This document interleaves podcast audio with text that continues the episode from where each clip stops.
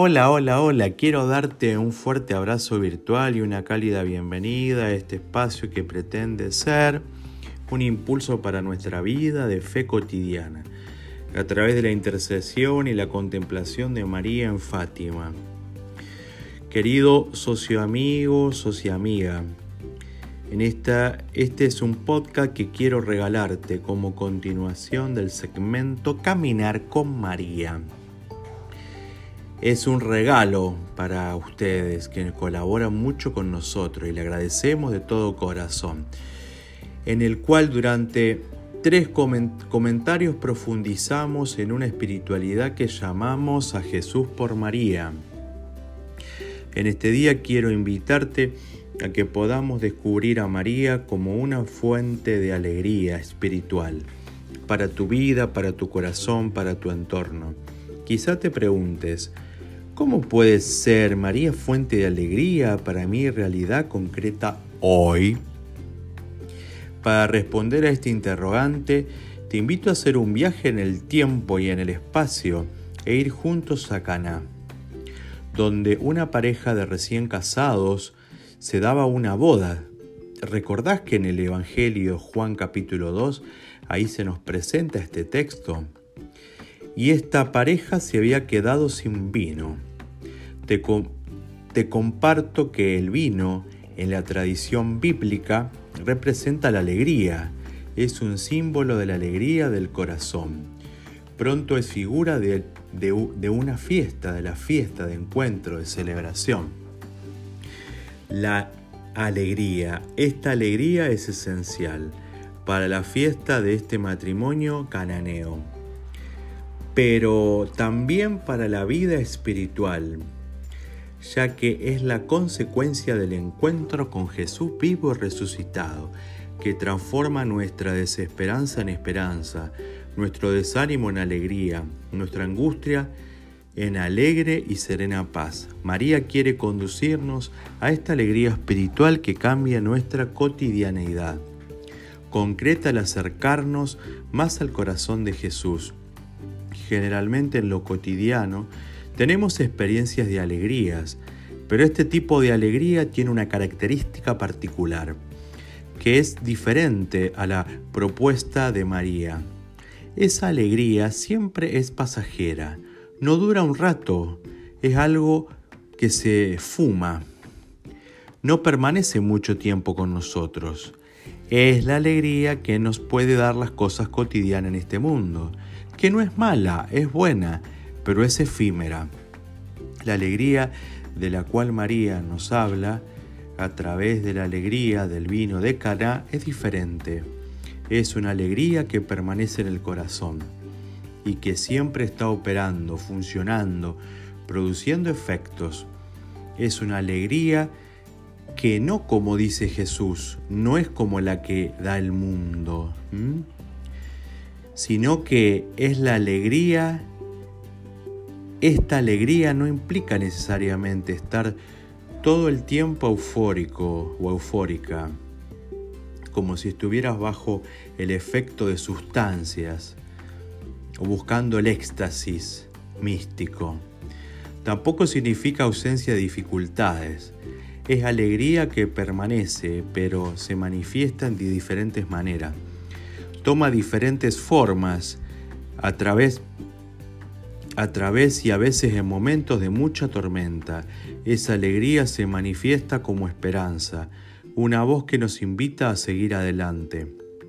A veces en momentos de dolor, esta alegría se manifiesta como fortaleza, una invitación a hundirnos en el dolor, sino de aprender a transitarlo con alegría.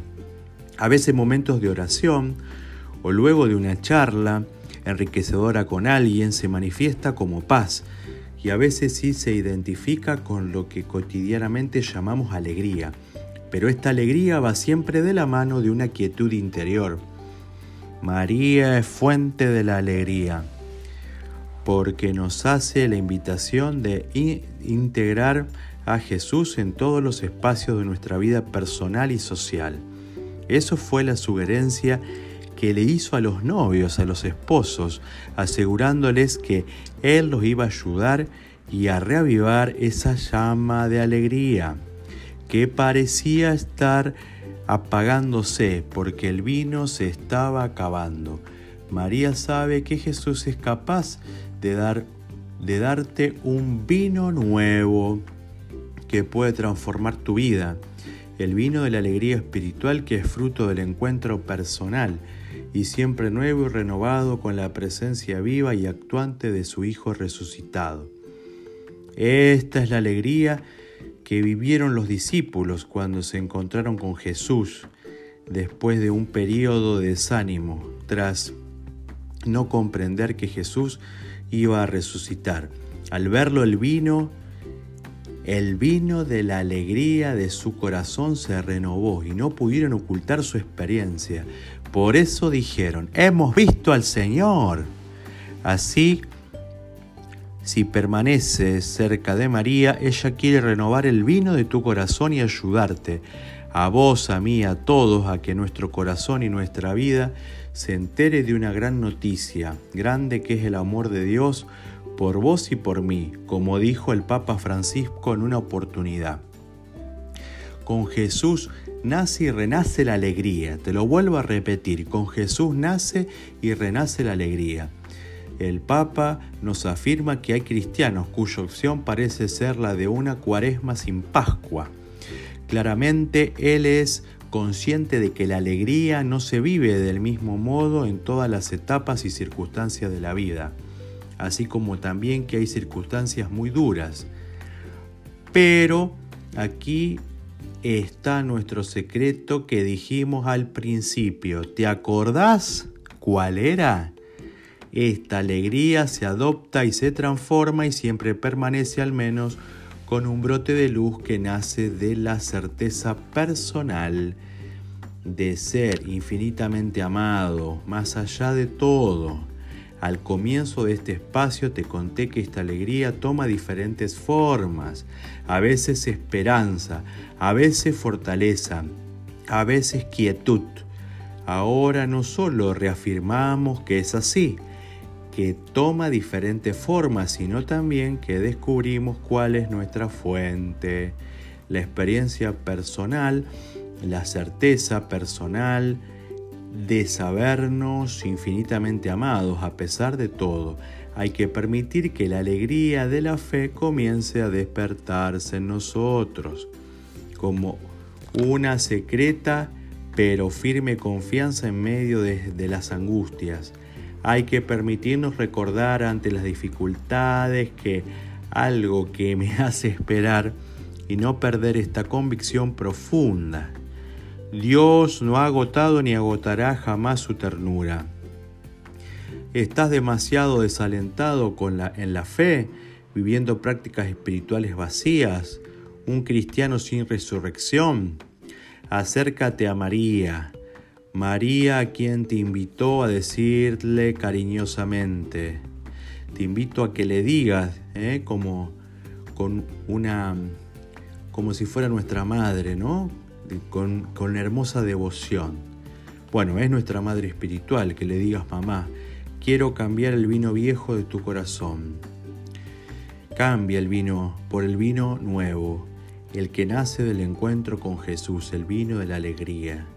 Volví a decirle cariñosamente a María, mirándola en alguna imagen, en alguna estampa, Mamá, quiero cambiar el vino viejo de mi corazón por el vino nuevo, el que nace del encuentro con Jesús, el vino de la alegría. Por eso te invito a que en esta semana le pidas a María que renueve el vino de la alegría en tu corazón con su amor, con su ternura, con su intercesión, con su maternidad. Qué hermoso esto, ¿no? Qué lindo. Te invito a que esta semana con un gesto puedas rezar con la canción de la hermana Glenda. Ahí tienes a tu madre. Y dice así la letra, te compartimos esta letra. Si se acaba el vino en tu vida hoy, ahí tienes a tu madre. Si solo hay tinajas pero no hay amor. Ahí tienes a tu madre si estás buscando acercarte a Dios. Ahí tienes a tu madre. Bueno, esa es un poco la melodía. ¿eh? Si no sabes cómo hacer una oración, ahí tienes a tu madre.